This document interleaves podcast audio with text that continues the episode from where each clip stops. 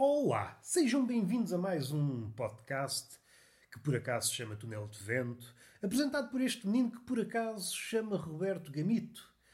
É um menino bonito, pelo menos segundo as palavras da avó, e vamos acreditar, é uma pessoa com uma certa idade, e vocês sabem, a idade traz a experiência, ela saberá muito mais acerca da beleza do que vocês, pessoas com 20, 30, 40 anos. O que é que vocês sabem sobre a beleza?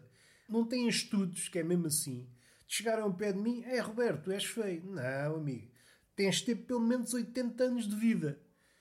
Minha avó já anda nisto, nisto, que é como quem diz, a vida há 80 anos. Ela deve saber muito mais sobre beleza do que vocês. Ah, mas eu andei naquela escola. Psh, andaste a estudar beleza. Tens a mania que és artista. Vamos lá ver se a gente não se chateia. Mais uma vez encontro-me deitado, como não podia deixar de ser, eu que sou sedentário e aproveito todas as hipóteses que me dão e aquelas que não me dão eu roubo para estar deitado, até em situações em que é exigido ao homem estar noutras posições, tais como levantado ou assim meio parvo, que há posições que podem ser apodadas meio parvas. Segundo vi em documentários, há certas posições do ato de fornicação que exigem ao homem estar de pé.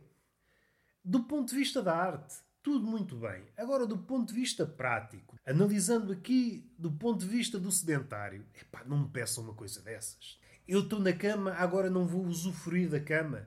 Vou pôr numa posição que me escavaca a coluna, que me escavaca as costas. Um dia de trabalho, às vezes sentado, Sim, sento-me acima do computador, que eu sou mesmo assim. Eu sou um gato. Os gatos é que se sentam em cima do computador e, mais uma vez, regressamos à ideia: eu sou um gato porque sou bonito e tenho bigodes.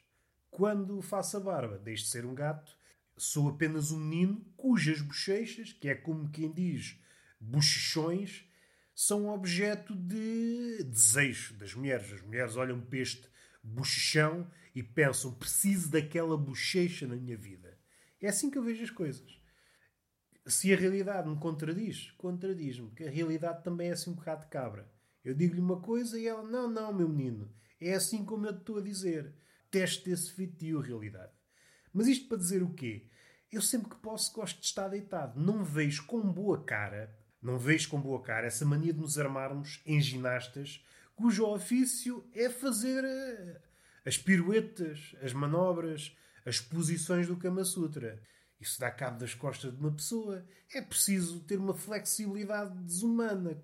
Ia dizer sobre-humana, mas não, é desumana.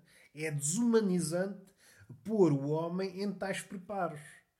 Vamos supor que há essa hipótese. Eu já estou a partir do pressuposto que é comum eu estar em situações de fornicação. Estamos a supor. Supondo que isso existe, eu escolho sempre uma posição que favorece o conforto. Eu não vou fazer aquilo que, segundo os livros, dá prazer para ficar desconfortável. Se é para ficar desconfortável, vou uma padaria despido da cintura para baixo. É desconforto, mas também tem um lado bom. Posso comprar pão. Junto duas coisas. Agora, no sexo, uma pessoa não pode comprar pão. E tem que juntar um bocado de conforto. Não pode ser prazer e desconforto. Se não se manda as duas coisas, às tantas não é nada. Às tantas, o desconforto sobrepõe-se ao prazer, feitas as contas. Epá, não foi nada. Ponham-se na posição, e o termo está a ser usado até à náusea, posição, posição, posição, de que estão num bordel e estão ali a fazer aquelas coisas. Pagaram um serviço à profissional do sexo, dá-vos na cabeça, fazem posições malucas. Fazem posições malucas e percebem, epá, o meu esqueleto já não está para isto mas não querem dar a parte fraca. Resultado: saem todos canecados. Saem do bordel para um osteopata. Salvo erro é o médico das costas e dos ossos. Se não for, faz de conta. Quem diz um osteopata, um veterinário, e o veterinário não é gratuito. Podem ter feito a personagem de um cão, num ato carnal, e saem logo em personagem. Vão em personagem para o veterinário. Vão em personagem para o veterinário. O veterinário olha para vocês e pensa: olha, mais um homem que saiu do bordel todo escavacado. se esta ideia tem pés e cabeça. Não tem nada. Esta é uma ideia sem cabeça, sem braços, sem pernas. É uma ideia que antes era saudável, estava toda compostinha, foi passear alegre para um campo minado, epá, ficou toda escavacada. Já que a cabeça me levou por aí, vamos fazer esta comparação. O homem desvaloriza a cada peça que perde. É... Estava aqui a pensar, mas isto se calhar vai ficar assim um bocado. Vai ficar assim um bocado grotesco. Se comprarmos um carro por peças, às tantas temos o valor de 10 carros. Vou retroceder na ideia. Estava a pensar carro e pessoa são diametralmente opostas, mas não. Se for uma pessoa à qual faltam órgãos e os obtiver via tráfico de órgãos, e quem diz tráfico de órgãos pode dizer tráfico de pianos. Piadinha fácil, piadinha fácil. O que é que interessa? É que, havendo essa possibilidade, partindo do pressuposto que essa pessoa, seus órgãos, está a funcionar, é uma pessoa que nem precisa dos órgãos para funcionar. Só que atingiu um certo desafogo financeiro, se calhar é melhor ter os órgãos. Epá, nem tem coração, nem tem miolo, nem tem um, um rim, nem tem metade do fígado, se calhar é a altura de começar a comprar esses órgãos. Se aí é caro, não sei como é que está o preço dos órgãos e nem sei se há flutuação do valor, não sei.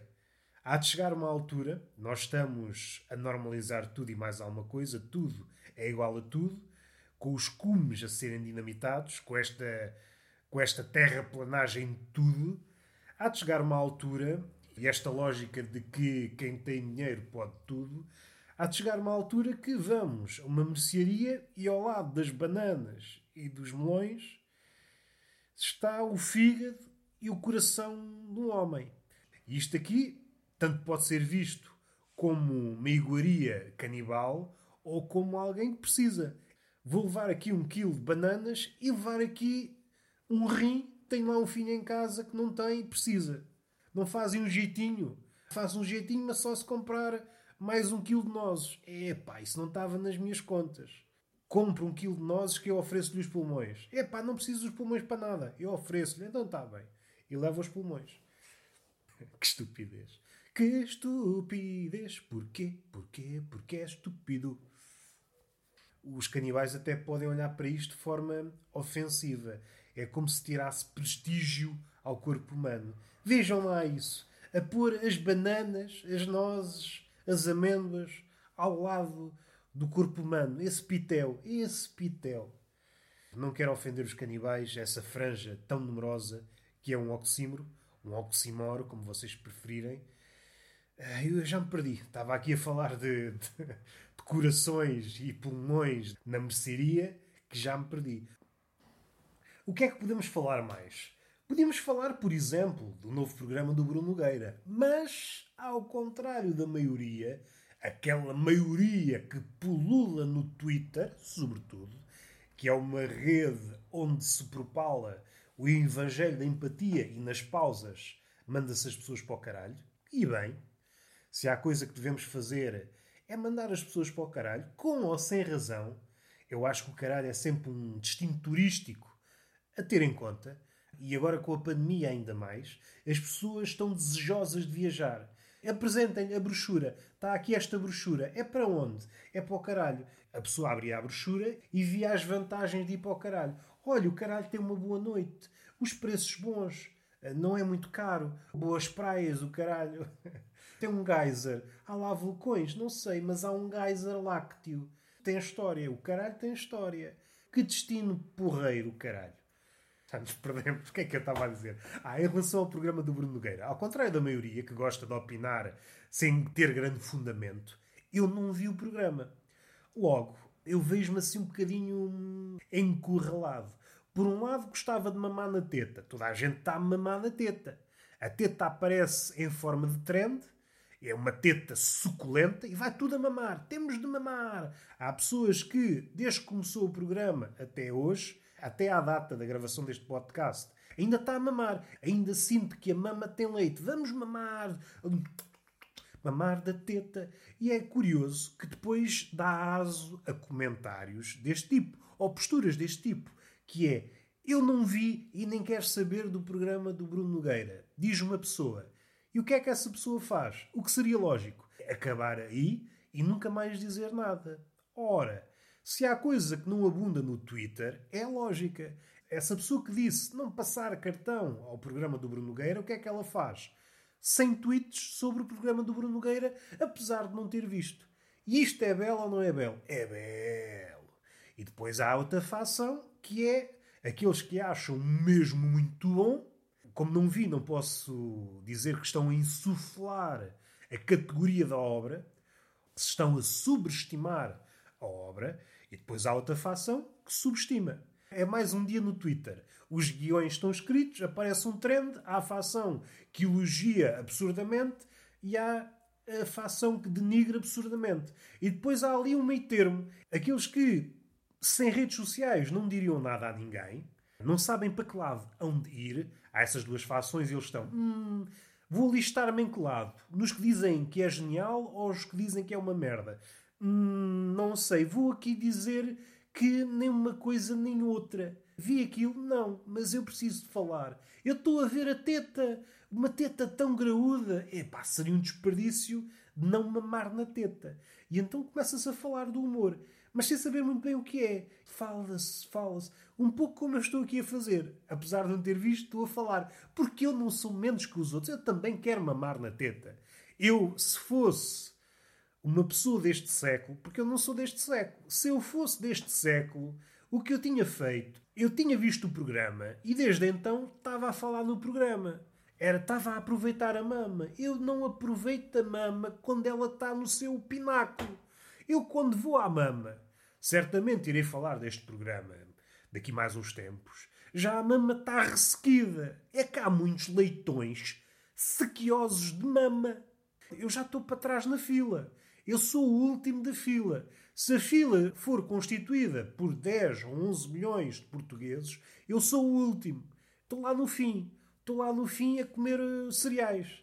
Pode já nem sequer haver teta. A teta pode ter sido roubada pelo cancro. E o roubado, é claro, é uma linguagem simbólica. Já não há teta. Chego lá, então e a teta? E está lá um fiscal, e está lá uma pessoa no guichê da teta, ah, não, não, a teta já se reformou. Reformou-se há 15 dias. Então estava à espera de mamar na teta. Não, não, agora vai ter de esperar a próxima teta. E você não sabe dizer qual é a próxima teta? Amigo, o que eu lhe posso dizer é que todos os dias são sorteadas novas tetas. É estar atento ao Twitter. Ah, mas como é que eu sei que tem algo a acrescentar a essa possível teta? Não é preciso. Você está a pôr demasiada pressão em si próprio. Diga apenas aquilo que os outros dizem. Ah, é assim. A opinião é isso. Em tempos não era assim. Pois, mas isso são tempos já lá vão. Repita só. Você, se quiser até dar ênfase à repetição, vista-se de papagaio e repita tudo. O sim e o não, e se for preciso ao mesmo tempo. Vai ver que os seguidores vão aumentar exponencialmente. Pensava que era preciso ter pensamento crítico. E a pessoa que está no guichê, pensamento crítico. Oh, amigo, isso não sobreviveu. Da passagem para o século XX para o XXI, epá, isso foi à vida. Foi para nos levar mais alto. Mas foi por um bem melhor. Está a ver aqueles balões de ar quente? Para se elevar precisam de jogar uma coisa cá para baixo. Pelo menos é isso que aparece nos desenhos animados. E foi isso que aconteceu com o pensamento crítico. Está a passar um carro me está a escavacar o raciocínio. A nossa ideia era elevarmos-nos e então soltámos o pensamento crítico. Estamos ou não estamos mais alto do que estávamos? Epá, não faço ideia. Eu tenho vertigens. Não faço ideia, não tenho estudo. Pois, você pensa demasiado. Você tem que dizer as coisas. Ou tem que dizer coisas e não é preciso ser muito complicado. Diga, polémico, não gosto de presunto. As pessoas identificam-se com estupidez. Resumindo, vou chegar tarde à teta. Esse é o meu destino. Talvez até seja o meu epitáfio. Vou pôr na minha lápide aquele que chegou tarde à teta. E é uma boa forma de terminar. Aquele que chegou tarde à teta. Beijinho na boca e palmada pedagógica numa das nádegas. Até à próxima.